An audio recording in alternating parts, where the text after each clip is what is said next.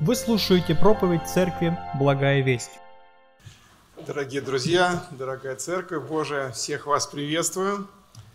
Рад возможности быть сегодня в церкви, проповедовать здесь.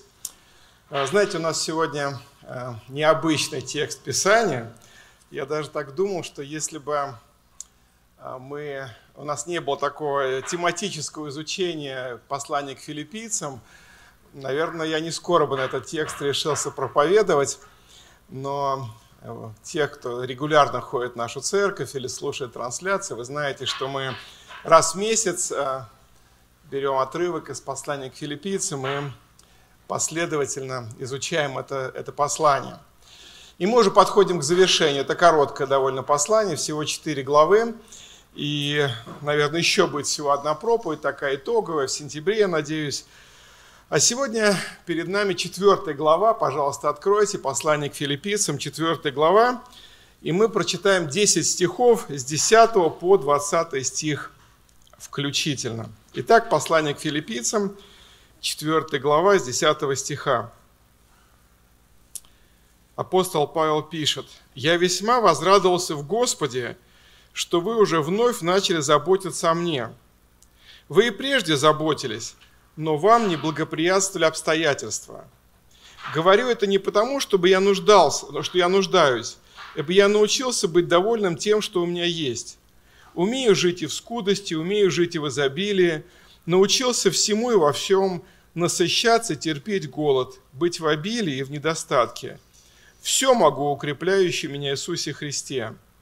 Впрочем, вы хорошо поступили, приняв участие в моей скорби – вы знаете, филиппийцы, что в начале благовествования, когда я вышел из Македонии, ни одна церковь не оказала мне участия подаянием и принятием, кроме вас одних. Вы Фессалонику и раз и два присылали мне на нужду. Говорю это не потому, чтобы я искал даяния, но ищу плода, умножающегося в пользу вашу. Я получил все и избыточествую. Я доволен, получив от Епафродита, посланный вами, как благовонное курение, жертву приятную, благоугодную Богу. Бог мой да восполнит всякую нужду вашу по богатству своему в славе Христом Иисусом. Богу же и Отцу нашему слава во веки веков. Аминь. Вот такой текст Писания, и я назвал эту проповедь «Материальная поддержка служителей Божьих». Вы знаете, мы прочитали один из самых таких личных моментов а, в послании апостола Павла, в его вот этой переписке а, с церковью в городе Филиппе. Я даже так назвал себе, написал интимный момент. Что-то очень сокровенное, что-то очень такое внутреннее, а, чем Павел решил поделиться с филиппийцами. Некоторым людям, которые, может быть, только начинают изучать Священное Писание или хотят начать его изучать, может показаться, что Библия и Евангелие это, знаете, такой некий э, свод э, Божьих правил, законов, что надо делать, что не надо делать, что угодно Богу, что не угодно Богу. Или же, что это такой, знаете, готовый учебник по вероучению, по гомилетике или по догматике, да? где все расписано, как нужно веровать, как не нужно веровать. И с одной стороны, конечно, Священное Писание – это та основа, фундамент, на которой мы э, строим свою веру, свое упование на Господа. И все послания и Евангелия – это действительно э, вдохнов... писали люди, вдохнов... апостолы, вдохновленные Духом Святым, и там изложены все важнейшие истины, необходимые для жизни христианина, человека Божия. А, но одновременно с этим нам не нужно забывать, что послание – это письма. Это просто письма, это довольно личная переписка служителя с его друзьями, с его паствой. То есть каждое послание, мы так иногда, вот, ну, послание, что-то такое, это письмо. Письмо, которое писал Петр или Иаков или Павел той или иной церкви или группе церквей – и нам всегда это нужно держать в памяти. Тогда нам будет легче понимать послание, их суть, какой-то ключик находить. Почему Галатам он писал так, почему Коринфянам он писал так, почему верующим, почему Титу он писал одно, а Тимофею другое. Потому что а, прежде всего адресатом был конкретный человек, конкретный получатель которого имел в виду автор того или иного письма послания. И вот уже в завершении своего такого, ну, небольшого, но вместе с тем очень ценного, очень такого гармоничного послания, письма апостола Павла к филиппийцам, он написал очень, несколько очень личных строк. И Павел поднимает тему финансовой поддержки от церкви для него лично. А, ну, вообще нужно сказать, что а, финансовое служение в церкви и проповедь о финансах, о материальных пожертвованиях, ну, далеко не самая популярная проповедь церкви. И я знаю, что некоторые люди даже огорчаются, когда они говорят, ну вот снова за деньги заговорили, ну снова о пожертвованиях заговорили, да? И бывает какое-то внутреннее напряжение. Конечно, есть и другая крайность, когда в некоторых церквах или даже в некоторых деноминациях ну, практически каждое воскресенье звучит проповедь о деньгах, о важности пожертвований, о том, что нужно жертвовать как можно больше, там тебя Бог благословит и так далее, и так далее. Но мы стараемся в нашей церкви «Благая весть» э, такой баланс определенный иметь. Мы говорим о финансах, проповедуем время от времени, но стараемся, чтобы это не было как-то, знаете, чересчур много, чересчур назойливо, чтобы это не вызвало, может быть, какую-то такую антиреакцию в ваших сердцах. И верим, что это правильно пред Господом, вот такая э, постановка вопроса. Но сложность нашего отрывка в том, друзья, что здесь Павел не просто говорит о том, что нужно жертвовать на Божие дело – он не говорит о том, что нужно, знаете, помогать по местной церкви. Он не говорит о том, что нужно собирать деньги для дома молитвы, или там для ремонта, или для строительства. А здесь не идет речь о том, что нужно поддерживать служение миссионеров. Здесь не идет речь о том, что нужно поддерживать, заниматься благотворительностью, что церковь должна помогать инвалидам, одиноким, бедным и так далее. Когда об этом проповедуется, это как-то немножко легче воспринимается паствой или слушателями. Но в нашем тексте, чем может быть его определенная сложность, речь идет о личной финансовой поддержке конкретного Божьего служителя, а именно апостола Павла.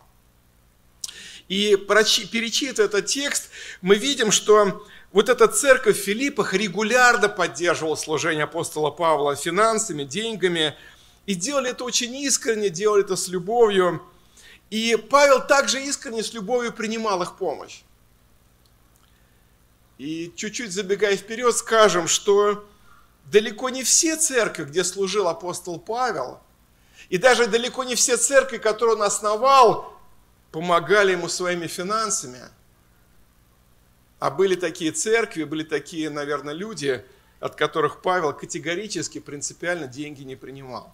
И об этом мы с вами чуть попозже поговорим. Но от филиппийцев принимал, принимал, как мы уже сказали много раз, с радостью прославлял за это Господа.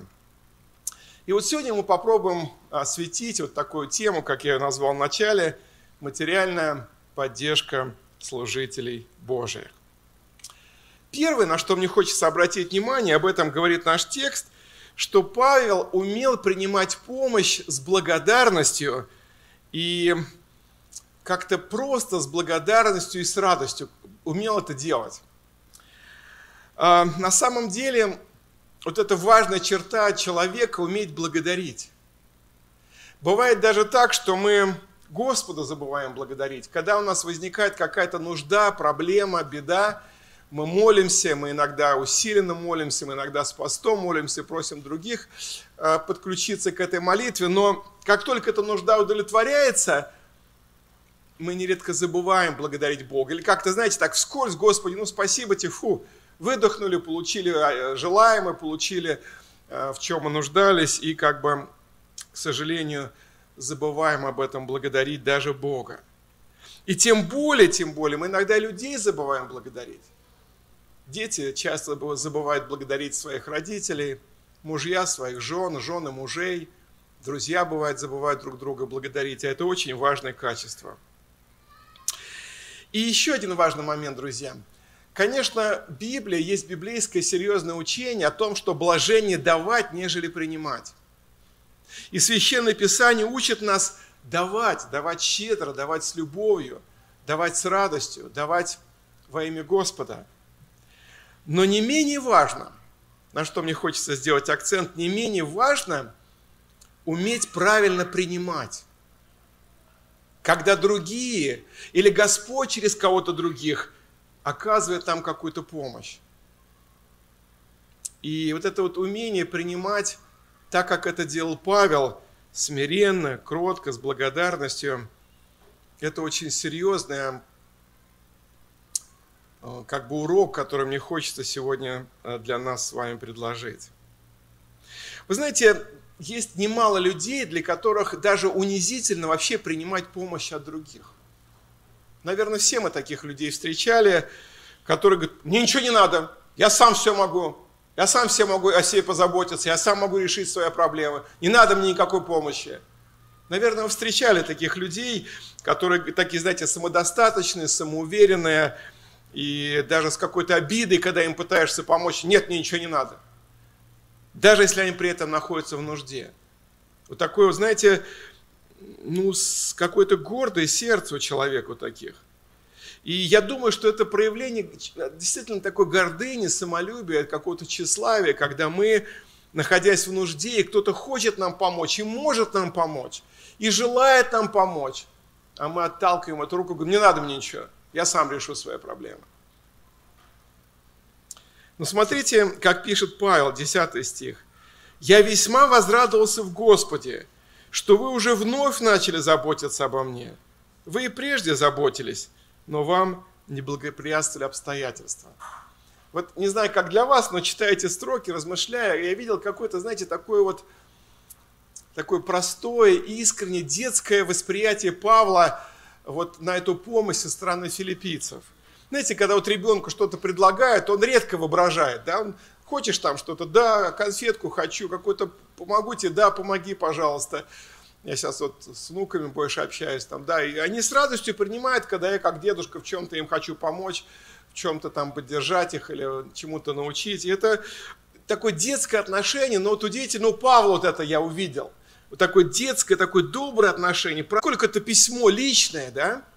Вполне вероятно, я допускаю это, что когда Павел его писал к филиппийцам, да, 14 стих, «Впрочем, вы хорошо поступили, приняв участие в моей скорби, вы знаете, филиппийцы, что в начале благовествования, когда я вышел из Македонии, ни одна церковь не оказала мне участия подаянием и принятием, кроме вас одних. Вы Фессалонику и раз и два присылали мне на нужду.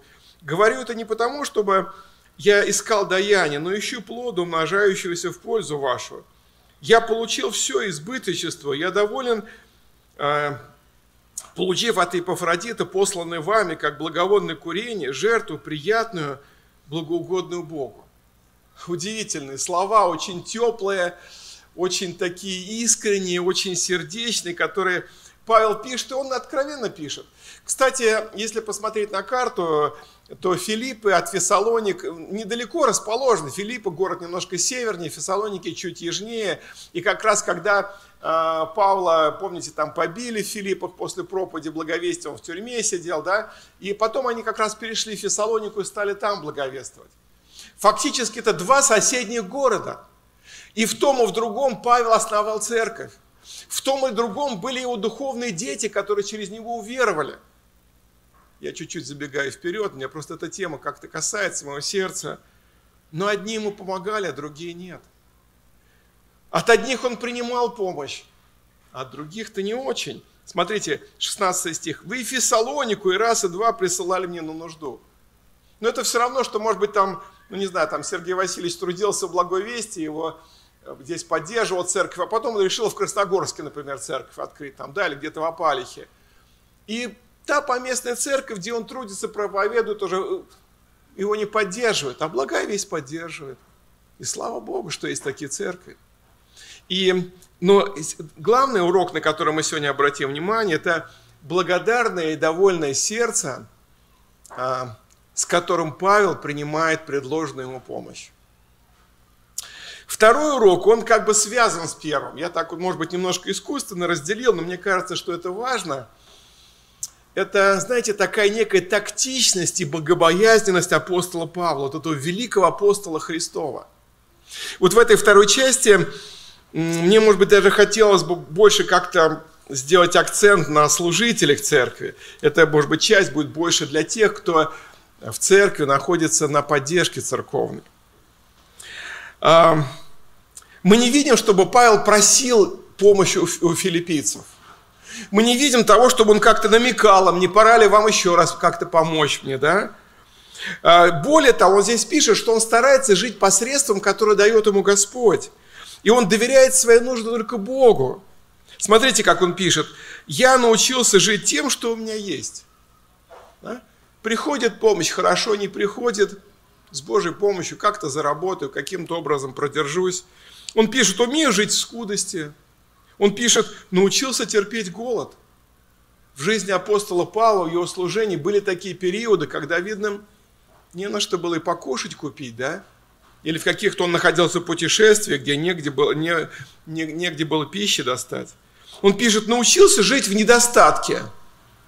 То есть вот это удивительный Божий служитель, который, с одной стороны, с готовностью помощь принимал, а с другой стороны, когда помощь не поступала, он научился жить смиренно и подводит как бы итог, он говорит, научился всему. Кстати, вот эта фраза, которая очень расхожа в христианстве, «все могу, укрепляющий меня Иисусе Христе», она в первую очередь относится к довольству тем, что Бог тебе посылает. Вот к тому достатку, к тому уровню жизни, к тем обстоятельствам, к тем каким-то житейским а, ситуациям, в которые Господь помещает, эта фраза прежде всего относится. «Все могу, укрепляющий меня Иисусе Христе». И благослови Господь, чтобы мы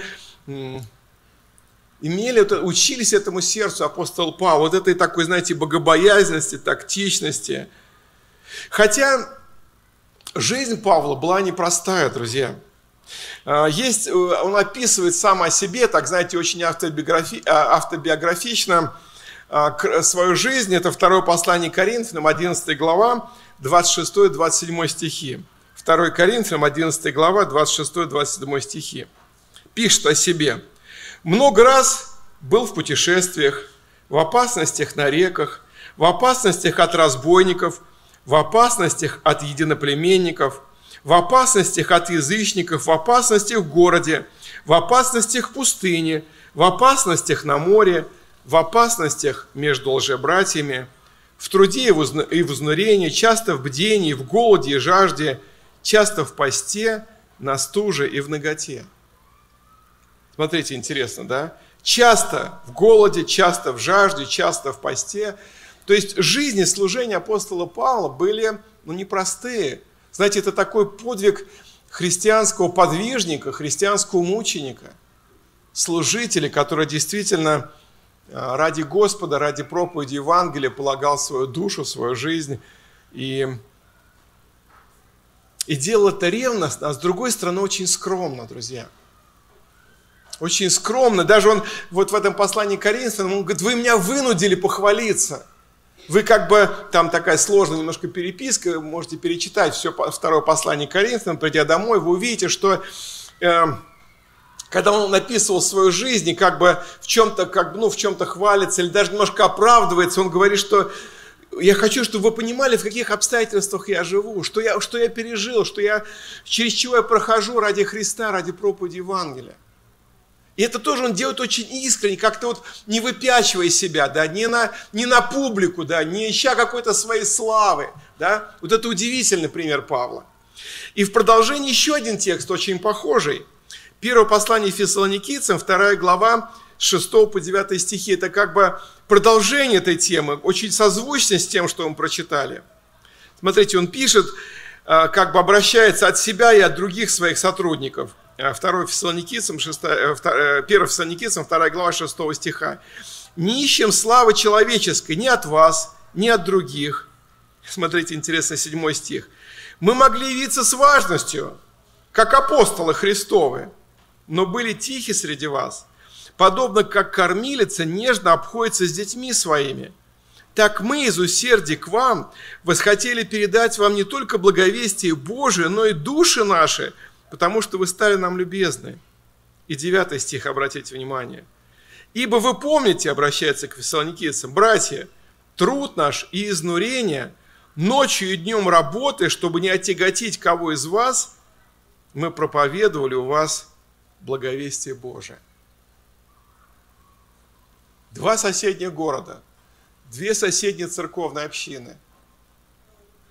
Нельзя сказать, что община в Филиппах была более богатой, но сердца их были более открытые, богатые, щедрые и с любовью поддерживали апостола, а в соседней общине, в соседнем городке, Фессалониках, современный город Салоники, Павел день и ночь трудится, сам пытается заработать что-то, чтобы проповедовать Евангелие, никого не обременять.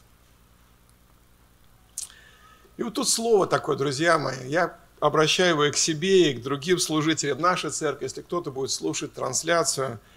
Это слово к служителям на поддержке. Так, есть такой термин – служители, которые имеют церковную поддержку.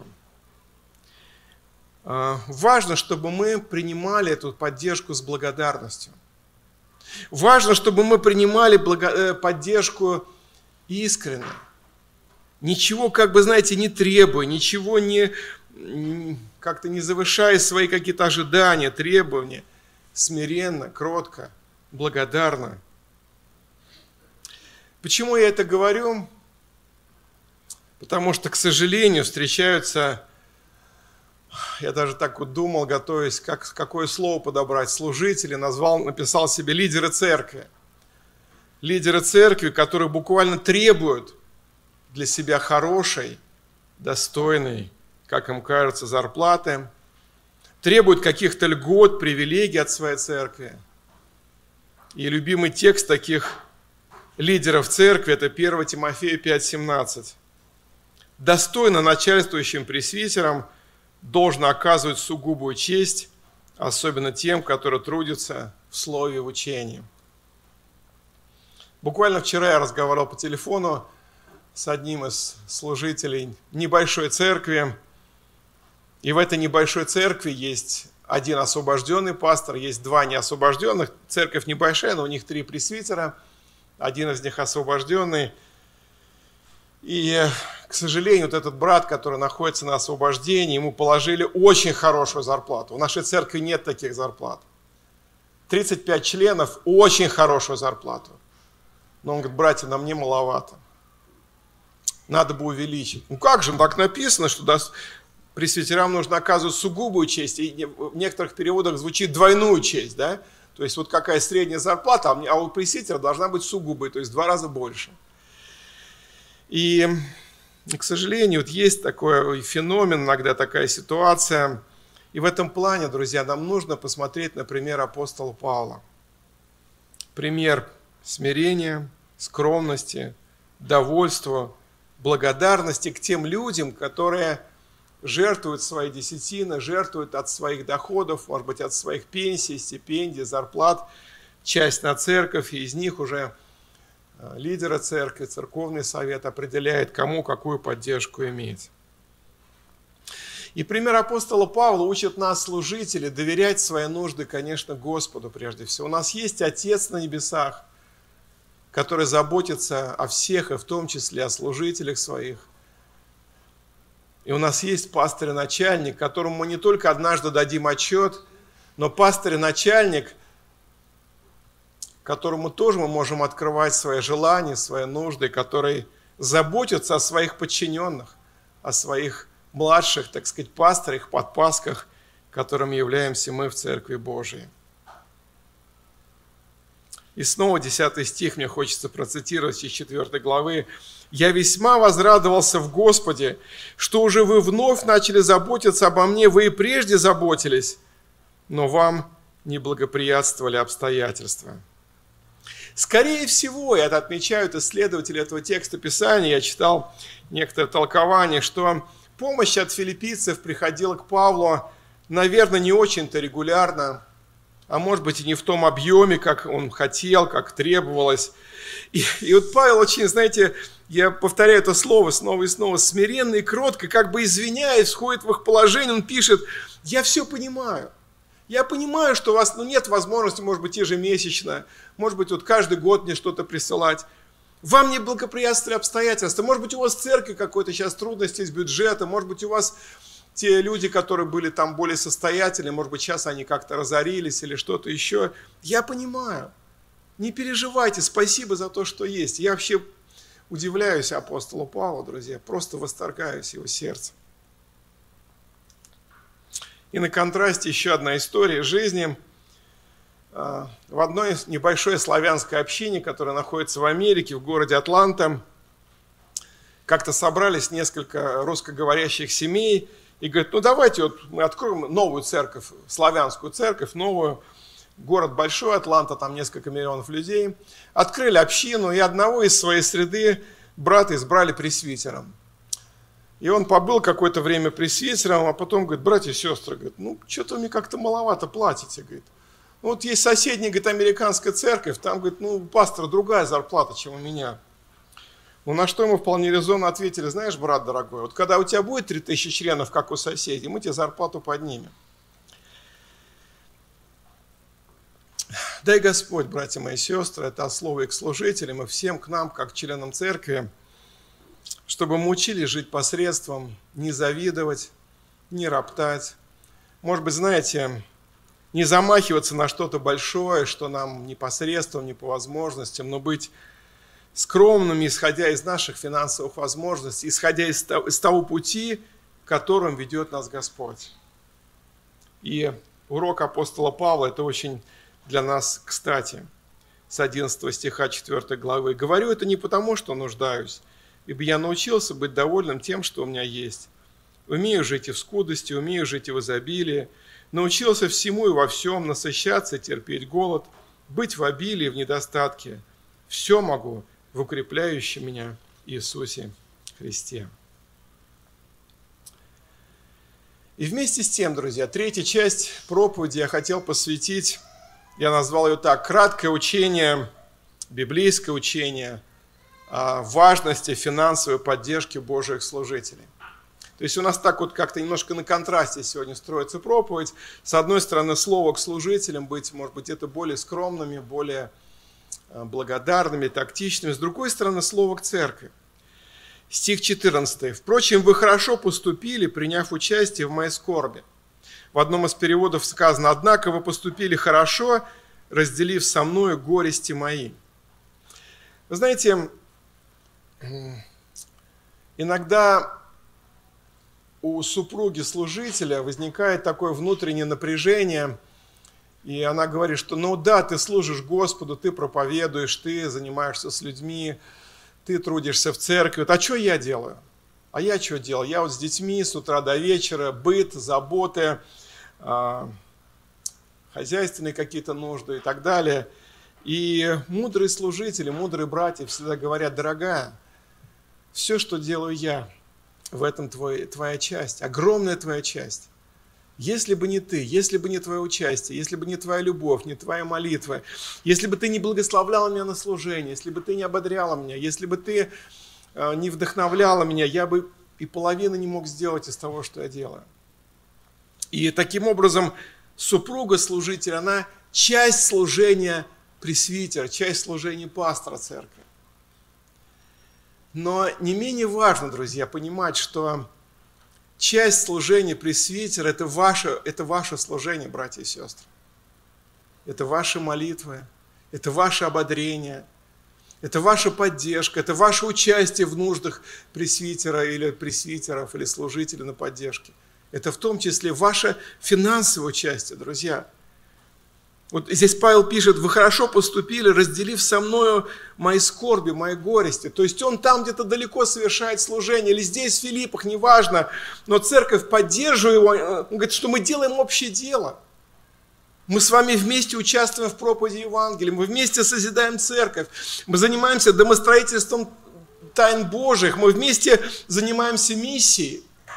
Вы на своем месте, я на своем. Но мы делаем одно дело. И он ободряет служи, там этих э, братьев, сестер Филиппа, говорит, что мы, то, что вы поддержите меня, это означает, что мы, мы одно. Мы одна церковь, мы делаем одно Божие дело. И когда мы изучаем вот этот вопрос о финансовой поддержке Божьих служителей, мы видим, что уже из древности, из древности до христианской эпохи Бог определял, что служители, которые трудятся в скинии или в храме, они имели определенную часть, определенную Богом часть для себя и для своих семей. Только один отрывок я прочитаю, их много, перечитайте Пятикнижие. Тору перечитайте, там много этих отрывков, э, говорящих о том, насколько важно, как Бог определил, чтобы э, народ Божий, народ израильский поддерживал, содержал своих священников и левитов. И только один отрывок мы прочитаем. Второзаконие, 18 глава, с 1 стиха. Второзаконие, 18 глава, с 1 стиха. «Священникам, левитам, всему колену Левина не будет части и удела с Израилем. Они должны питаться жертвами Господа его частью. Удела же не будет ему между братьями его. Сам Господь удел его, как, он, как говорил он ему. Вот что должно быть положено священникам от народа, от приносящих в жертву волов или овец.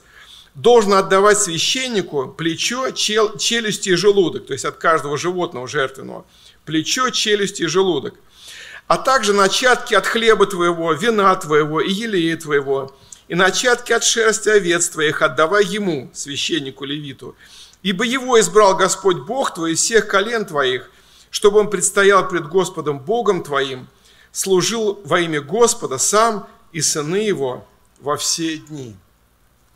Вот такое повеление, оно дублируется в нескольких других а, книгах, книгах Пятикнижия, в законе Божьем. И Господь заботился о том, знаете, с одной стороны, Господь сказал, что священникам и левитам не выделялась земля, в собственность, да, какие-то поля, стада, они как бы этого были в определенной степени лишены, им не было этого удела, но весь Божий народ должен был, ну, если так можно сказать, скидываться, складываться, да, и вносить определенную долю, чтобы не бедствовали служители, которые служат Господу в храме. Это было четкое повеление Божие. Но э, это не только касалось священников. Есть, например, такой интересный, интересная ситуация как, а, из жизни пророка Елисея. Мне очень нравится вообще жизнь пророка Елисея. С удовольствием всегда перечитываю а, историю его жизни. И это человек, который не был фактически священником, не был левитом, но был Божьим пророком. И вот в четвертой книге царства описывается, как а, одна семья – Интересно, что там больше инициативы даже женщины проявила. Жена, как, э, э, значит, одна богатая женщина заботилась о пророке Елисее, о его служении. Четвертая книга царств, четвертая глава с 8 стиха. Эта женщина жила в городе, который назывался Сонам. В один день пришел Елисей в Сонам. Там одна богатая женщина упросила его к себе есть хлеба. И когда он не приходил, всегда заходил туда есть хлеба. И сказала она мужу своему, вот я знаю, что человек Божий, который проходит мимо нас постоянно, святой. Сделаем небольшую горницу над стеной поставим ему там постель, и стол, и седалище, и светильник. И когда он будет приходить к нам, пусть заходит туда. Интересный такой пример, когда вот эта женщина расположила свое сердце, видела служение пророка Елисея, видела, что он нуждается в помощи, где-то ему остановиться, тогда не было такой системы, наверное, гостиниц, а может быть тоже они были дорогие и так далее. И вот она уговорила своего мужа, а давай вот мы сделаем такую пристроечку. И пусть там человек Божий, когда, может быть, это был, я не посмотрел по карте, к сожалению, какой-то, наверное, ключевой город Санам, и мимо него и покушать ему там дадут.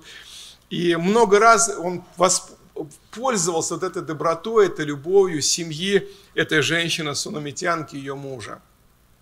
Кстати, интересная тоже деталь, наверное, вы помните, кто читал эту историю, что а, Господь по молитве Елисея благословил эту семью, и у них родился сын, у них долгое время не было детей, и вот по молитве человека Божия у них родился сын.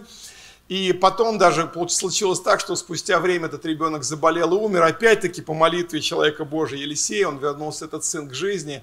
То есть эта женщина получила благословение огромное. Заботясь о нуждах конкретного Божьего служителя, пророка Елисея. Я не буду больше останавливаться на Ветхом Завете. Для нас, может быть, более интересно и полезно посмотреть, э, что говорит Новый Завет. И Новый Завет также поручает церкви, церковное общение заботиться о своих служителях. Но начать мне тоже хотелось с необычного текста. А, Наверное, вы знаете, что евангелист Лука, один из четырех евангелистов, у него есть несколько особенностей, которых нет у других евангелистов. И вот одна из особенностей, что Лука больше всего пишет о женщинах. Ни Матфей, ни Марк, ни Иоанн не пишут столько о каких-то ситуациях, связанных с женщинами, служением их или служением для них, как Лука. И вот такая, такая есть цитата э, у евангелиста Луки, 8 глава. Откройте, пожалуйста, 8 глава Луки с 1 стиха. «После сего он, Христос, проходил по городам и селениям, проповедуя и благовествуя Царствие Божие, и с ним 12. И некоторые женщины, которых он исцелил от злых духов и болезней – Мария, называемая Магдалину, из которой вышли семь бесов, и Иоанна, жена Хуза, домоправителя Иродова, и Сусанна, и многие другие, которые служили ему, Христу, имением своим. Вот удивительно. Да, мы знаем, что в Израиле это было принято, когда вот эти раввины, рави, учили, ходили с города в город, и за честь было принять равина, позаботиться о его нуждах, принять его к себе на ночлег, дать ему покушать. И вот были эти женщины благословенные. Не написано, чтобы кто-то из мужчин даже заботился о Христе, так, так как женщина. Удивительно, да? Как вот эта женщина-сунамитянка заботилась о пророке Елисее, так вот эти вот женщины заботились о Иисусе Христе финансово и о его апостолах. Но если мы посмотрим дальше уже послание апостола Павла, давайте откроем первое послание Коринфянам, 9 глава 6 стиха. 1 Коринфянам, 9 глава 6 стиха, довольно большой отрывок с 6 по 14, пишет апостол Павел. «Или один я и Варнава не имеем власти не работать? Какой воин служит когда-либо на своем содержании? Кто, насадив виноградник, не ест плодов его?» Кто, пася стада, не ест молока от стада? По человеческому ли только рассуждению я это говорю? Не то же ли говорит и закон? Ибо в Моисеевом законе написано, не заграждай рта вала молотящего. А валах ли печется Бог? Или, конечно же, для нас говорится? Так для нас это написано. Ибо кто пашет, должен пахать с надеждой, и кто молотит, должен молотить с надеждой, получить ожидаемое. Если мы посеяли в вас духовное, великое ли то, если пожнем у вас телесное? Если другие имеют у вас власть, не паче ли мы? Однако мы не пользовались этой властью, но все переносим, дабы не поставить какой преграды благовествованию Христову. Разве не знаете, 13-14 стихи, обратите внимание, разве не знаете, что священно действующий питается от святилища, что служащие жертвеннику берут долю от жертвенника – так и Господь повелел проповедующим Евангелие жить от благовествования. То есть это библейская модель, когда церковь содержит своих служителей, своих проповедников, своих миссионеров, поддерживает их материально. Так было в Ветхом Завете. И Павел говорит, Господь повелел проповедующим Евангелие жить о благовествовании. Это библейская модель. В послании Галатам мы читаем 6 глава 6 стих, Галатам 6.6 наставляемый словом, делись всяким добром с наставляющим. То есть, если кто-то проповедует, ведет группу библейскую, благовествует, ведет какое-то служение, да, посвящает этому время, посвящает силы, то те люди, которых он наставляет, кого он учит, кому он проповедует, это нормально, если они будут поддерживать его материально, участвовать в нуждах его семьи, участвовать в его личных нуждах. Это Божий принцип – но этот текст, который мы с вами прочитали, э, вроде бы немножко с негативным окрасом в начале, но он имеет позитивный на самом деле окрас, если только все это здраво по-библейски люди подходят. 1 Тимофея, 5 глава, 17-18 стихи. Ну, давайте я в современном переводе сразу прочитаю. «Пресвитерам или старейшинам, которые хорошо руководят церковью, следует воздавать вдвойне, особенно тем, чей труд поучать и наставлять Ибо в Писании сказано, не надевай намордник на быка молотящего. И еще, каждый работник имеет право на плату. Таким образом, друзья, вот то, что, чем занималась филиппийская церковь, поддерживая, может быть, не только своих внутренних локальных служителей в церкви, но и Павла как миссионера, как основателя церкви, да, это было богоугодное дело. Она была библи... Это была библейская практика. И слава Богу, что они это делали. И Павел радуется и благодарит за них Господа. Но, тоже интересно, тут опять-таки вот это какое-то высшее благородство Павла, его удивительная тактичность, потому что интересно, что он пишет, что он больше радуется не деньгам, которые ему передали, и не их количеству, но он радуется, что эти верующие в Филиппах достаточно зрелые, достаточно э, здравы, правильно наученные, что Дух Святой побудил их к этой, к этой жертве для Павла. И он видит в этом плод Духа Святого. И он радуется Божьей работе в их сердцах. Понимаете, это не только о себе любимых, и даже не только о своей общине, но и о том брате, который трудится, которого они знают, который оставал их церковь, который сейчас трудится в другом месте. И я думаю, что это созвучно немножко с тем, о чем мы уже молились сегодня, когда, знаете, я радуюсь за нашу церковь, что наша церковь поддерживает многих миссионеров, э, какая-то, где есть нужда, а, мы помогаем, мы поддерживаем, и это большое благословение, друзья, что мы не только зациклены сами на себе, на своих нуждах. Мы могли бы сказать, ну какая там поддержка там в Луганске или там тем более в Израиле, там и так неплохо люди живут, да. Нам вот нужно сейчас ремонт делать, у нас денег не хватает, у нас бюджет тоже какие-то проблемы в бюджете, надо все сейчас, э, все фонды перевести, вот так сказать, э, в бюджет церкви или там на строительство и все. Слава Богу, Слава Богу, что у нас, как у пасторов, у церковного совета, есть единодушное желание не прекращать служение, не сворачивать какие-то программы, если только можно их не сворачивать церковные. Да, сейчас есть нек- некоторая скудость нашей церкви с финансовой, есть это, но мы, мы приняли решение, мы согласились, что мы будем продолжать поддерживать миссионеров, будем благовествовать, будем посещать другие церкви. То, что по силам, может быть, немножечко более скромно, но будем это делать потому что это богоугодное дело, мы это делаем во имя Господа Иисуса Христа. И Павел пишет, 4 глава 17 стих, «Говорю это не потому, чтобы я искал даяние, но ищу плода, умножающегося в пользу вашу». Да? Удивительно. То есть Павла радовало, что Дух Святой вот побуждает их жертвовать, побуждает их служить, и он видит в этом огромное благословение. И пользуясь возможностью, братья и сестры, что я здесь проповедую на эту тему, я хотел еще раз и еще раз высказать огромную благодарность от своего имени, от имени моей семьи, всей нашей церковной общине, всем вам, потому что вы всегда заботились обо мне, о нашей семье, и мы никогда не голодали, мы никогда не бедствовали. Может быть, и не жаровали, но и не голодали. Все необходимое у нас было. Слава Богу, друзья. Спасибо вам огромное. И это Божья милость. Я думаю, что э, все пресвитеры нашей церкви, те люди, которые когда-то, может быть, получали поддержку или сейчас церковную поддержку имеют, они также присоединятся к моей огромной благодарности каждому из вас лично, кто участвует, кто жертвует финансовому комитету, церковному совету, членскому собранию. Поэтому благослови Господь, благослови Господь, и пусть Он воздаст вам. И я хочу э, здесь процитировать слова апостола Павла, 18-19 стих. «Я получил все и избыточествую, я доволен, получив от Епафродита, посланной вами, как благовонное курение, жертву приятную, благоугодную Богу. Бог мой да восполнит всякую нужду вашу по богатству своему в славе Христом Иисусом». Может быть, на этом можно было закончить сегодняшнюю проповедь, но я пообещал, что будет еще одна часть.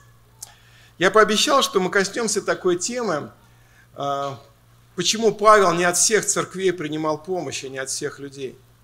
Я думаю, что уместно вот, вот в этом отрывке, вот в этой теме сегодня упомянуть вот эту часть, а, почему Павел не от всех принимал материальную помощь. И на первый взгляд может показаться, что, может быть, это какая-то была его гордость или какое-то его самомнение, может быть, он а, как-то высоко о себе думал. Но нет, друзья, нет. И то, что он пишет филиппийцам, то, что, тот отрывок, который мы с вами сегодня изучаем, он показывает, что Павел не был гордым, не был таким, знаете, человеком тщеславным, который не хотел э, никакой помощи получать. Но вот мне о чем хотел сказать. Реальность такова, друзья, что есть люди, и, наверное, есть общины, от которых очень легко получать помощь. Ты видишь их искренность, ты видишь их простодушие, ты видишь их открытость, ты видишь их любовь, дружелюбие, и тебе так легко принять и поблагодарить и порадоваться. Но есть категория людей, от которых очень трудно, а иногда невозможно принимать какую-то помощь или какую-то денежку. Вообще ничего не хочется у них брать. Есть люди, которые помогают так, что лучше бы вообще бы не помогали. Что я имею в виду? Вы знаете, есть категория таких высокомерных и надменных людей, тщеславных, которые, может быть, я сразу скажу, благодаря Божьей милости и благословению достигли какого-то положения. Может быть, у них есть какой-то финансовый хороший уровень, но когда они оказывают помощь другому, они это делают, знаете, как принц оказывает помощь нищему. Высокомерно, гордо, как подачку какую-то. Ну, на, я тебе помогу, да?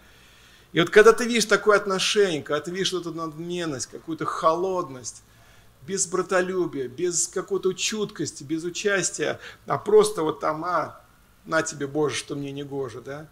От таких людей не хочется принимать помощь. Эти люди иногда думают, что они такие э, благотворители, они такие радушные, что даже Господь вхлопает в ладоши, когда видит, как они кому-то там дали рубль или два. Но от таких людей не хочется принимать помощь. Есть категория людей, которые, которые помогут тебе на копейку, но при этом будут долго вспоминать свою щедрость, свою добродетельность. Они будут ожидать какое-то воздаяние, может быть, даже попрекать за неблагодарность, так, как будто бы они тебя просто озолотили. К сожалению, есть такая категория людей. Есть категория людей, которые очень внимательно следят за материальным уровнем служителей. Они говорят, ну ты же живешь на церковной лепешке. И они очень внимательно смотрят, во что одевается пастор, его семья, что они кушают, на какой машине ездят, куда ездят отдыхать. И если вдруг они слышат, что там пастор куда-то поехал отдыхать, может быть, даже за границу, их начинает как-то немножечко это напрягать, коробить. Вы знаете, я очень благодарен одному брату, который как-то подошел ко мне и сказал, Михайлович, можно вот я тебе что-то личное спрошу? И он говорит, вот ну ты иногда куда-то в командировке ездишь, там бываешь в Америке, еще где-то. Ну а почему церковь должна оплачивать э, дорогу тебе и твоей командировки? И я был очень благодарен ему. Я мог сказать ему, глядя в глаза, брат дорогой, я ни разу в своей жизни не ездил в командировке за границу на деньги церкви, нашей церкви. Ни разу. Я ездил только тогда, когда принимающая сторона приглашала меня или на конференцию, или какие-то друзья хорошие были готовы оплатить дорогу, принять меня. Только в том случае я мог позволить себе куда-то поехать, и я благодарен церкви. То я всегда разговаривал с братьями, с церковным советом, могут ли они отпустить меня там на неделю или на 10 дней, чтобы я мог куда-то съездить. И в этом плане моя совесть чиста. Я был очень благодарен этому брату, что он прямо подошел, спросил этот вопрос мне. Один мой друг, пресвитер, как-то полушутя, полусерьезно сказал, говорит, знаете, говорит, даже когда я одеваю новые носки, члены церкви сразу это видят, что пастор, который живет на церковные деньги, купил себе новые носки. Конечно, пресвитерское служение связано с тем, что мы, знаете, находимся на определенной такой витрине, открытой, публичной.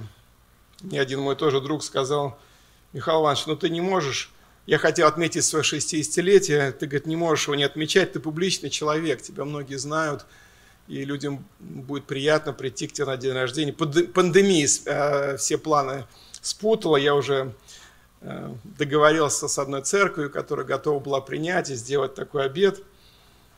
И были приглашены гости, даже программа подготовлена. Спасибо Евгению Петровичу Пермякову. Но из-за пандемии это не состоялось. Эм, давайте посмотрим, что интересно в жизни Павла. Одна из церквей, которую он основал, в которой он трудился долгое время – но от этой церкви он не брал ни копейки. В этой церкви он был духовным отцом, он, был, он родил там многих людей через благовествование. но зная особенное к нему отношение, я себе эту фразу взял в кавычки, он никогда не брал из этой церкви финансовую помощь ни для себя, ни для своих сотрудников. Второе послание Коринфянам, 12 глава, с 12 стиха, мы прочитаем в таком более современном переводе. Второй Коринфянам, вы уже догадались, что это была церковь в Коринфе, 12 глава, с 12 стиха. «Вам были показаны отличительные признаки истинного апостола, предельное терпение, знамения, чудеса и силы. Было ли что-либо такое, что другие церкви имели, а вы не получили? Не было такого, кроме разве что, кроме разве того, что я не был вам в тягость. Простите мне за эту обиду. Я собираюсь навестить вас в третий раз и надеюсь не быть вам в тягость. Я хочу не того, что у вас, а вас самих. Не дети копят деньги для своих родителей, а родители для детей. Поэтому я готов охотно потратить на вас все и даже самого себя ради вас. Неужели же вы любите меня меньше, потому что я люблю вас больше других? Как бы то ни было, я не был вам в тягость. Но может вы скажете, что я своей хитростью все равно в чем-то обманул? Может быть, я выманивал у вас деньги через людей, которых я к вам посылал? Я посылал к вам Тита и с ним еще одного брата. Может быть, Тит воспользовался чем-то вашим? Разве не совершали мы нашу работу в одном и том же духе и не преследовали ли одни и те же цели? Удивительно, вот это исповедание Павла, его какое-то даже некое оправдание. Он говорит, что я много потрудился для вас, Коринфяне, но я никогда ничего у вас не брал, и мои сотрудники не брали.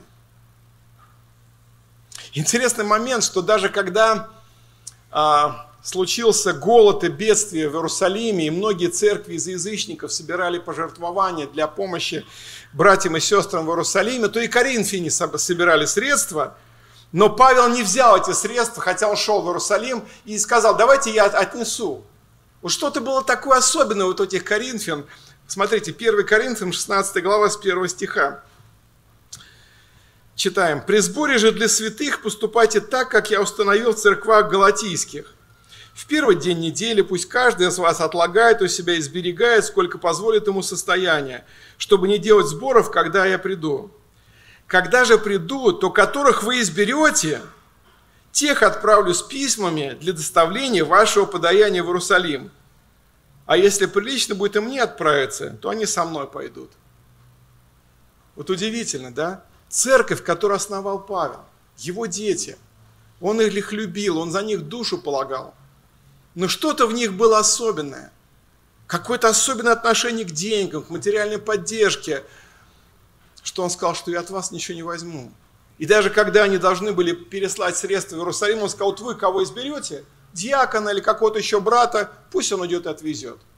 Если он пойдет со мной, хорошо, но, но деньги мне ваши не давайте, пусть он их несет там у себя где-то в поясе, в кошельке, не знаю где.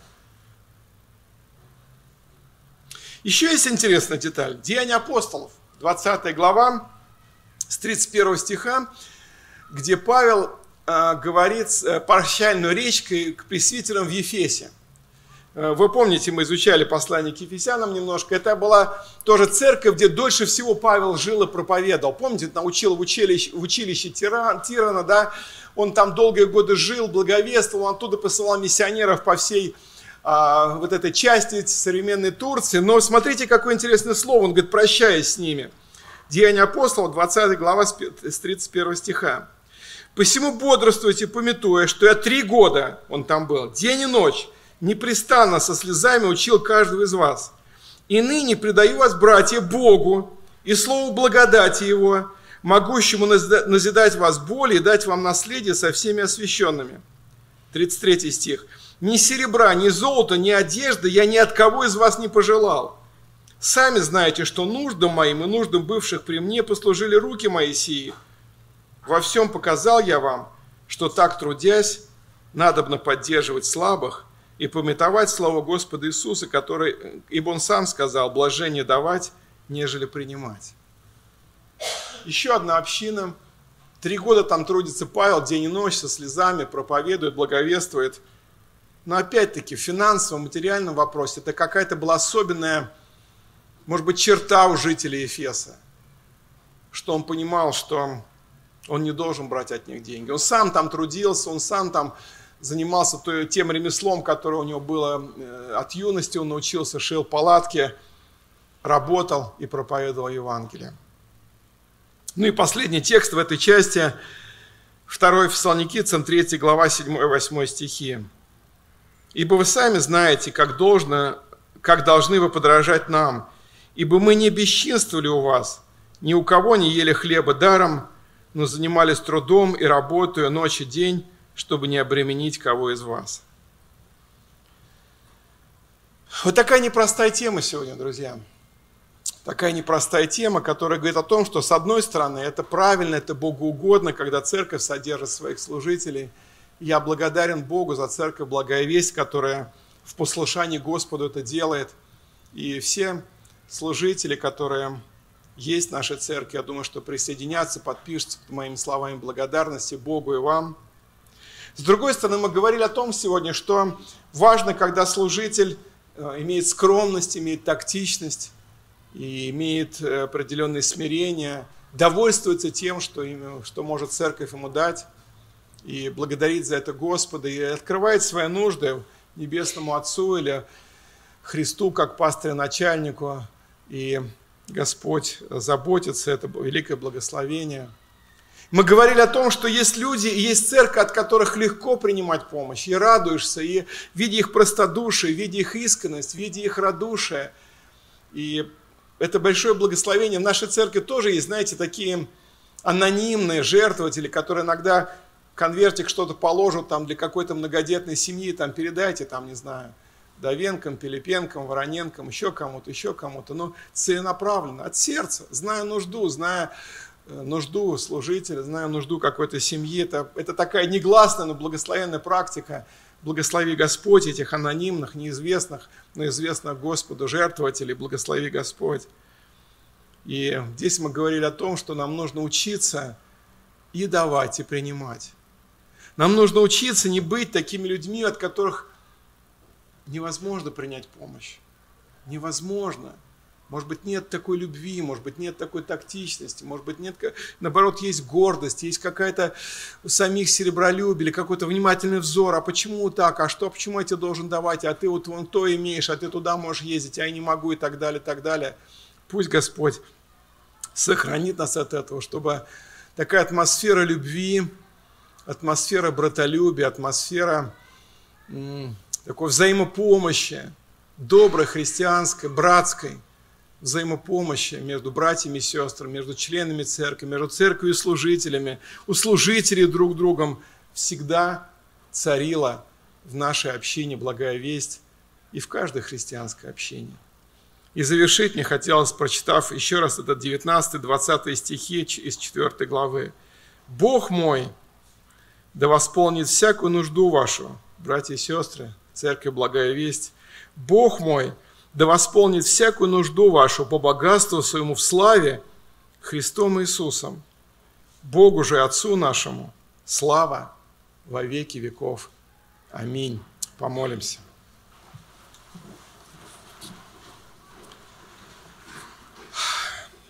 Господь милосердный праведный, в смирении сердца прихожу перед Тобою, я очень благодарен Тебе за церковь «Благая весть». Я очень благодарен Тебе за всю историю нашей церкви. Благодарю Тебя, что именно в эту церковь Ты призвал меня через братьев, сестер служить. Я благодарю Тебя, что до сих пор, Господь, я всегда видел по отношению к себе, к моей семье, самое доброе, любящее, открытое, братское отношение. Благодарю за все молитвы, за все участие в наших скорбях, в наших нуждах, которые были в нашей жизни. Благодарю Тебя, что через Церковь Благая Весть Ты восполнял наши нужды. Благодарю Тебя, что есть другие служители, которые также получают эту милость, эту благодать через поддержку Церкви нашей. Благодарю Тебя за всех друзей, которые лично или анонимно, или явно в истории жизни помогали, поддерживали – участвовали. Воздай каждому по богатству благодати своей Христом Иисусом.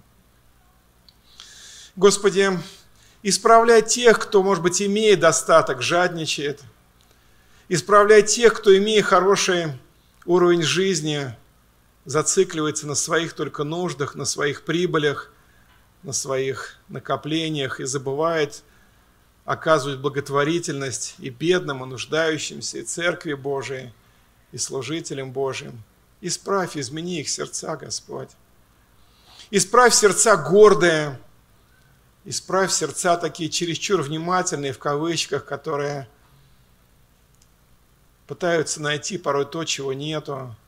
Может быть, слишком пристально наблюдают за семьей пастора, за детьми, забывая, что все мы несовершенные, пасторы, дети наши, жены наши, мы просто помилованные грешники, и нам нечем похвалиться, кроме как Тобою, Господом нашим Иисусом Христом. Благослови нашу церковь и впредь быть жертвенной и для миссионеров, и для детей-инвалидов, и для многодетных, и для нуждающихся семей, будь то Рязань, или Аждот, или Луганск, или Север, или Юг. Господь, чтобы мы, даже испытывая сами, может быть, некоторую нужду, некоторые финансовые трудности, продолжали служить тем, кто живет хуже нас, кто в большей беде, кто в большей скорби, кто в большей нужде. Пусть атмосфера такой братской любви, молитвенной поддержки, участия, соучастия, братолюбия, ободрения всегда будет в нашей церкви. Я благодарю Тебя за этот удивительный пример апостола Павла, за его благодарность, за его искренность, за его довольство – за его скромность, за его тактичность. Помоги нам, служителям, быть очень тактичными, неважными, не какими-то царями, князьями в церкви, но служителями, которые служат, помогают, участвуют, заботятся, любят, молятся. Благослови. Местная религиозная организация Церковь Евангельских христиан-баптистов «Благая весть» зарегистрирована 24 июня 1999 года. ОГРН 103 773 974 3007.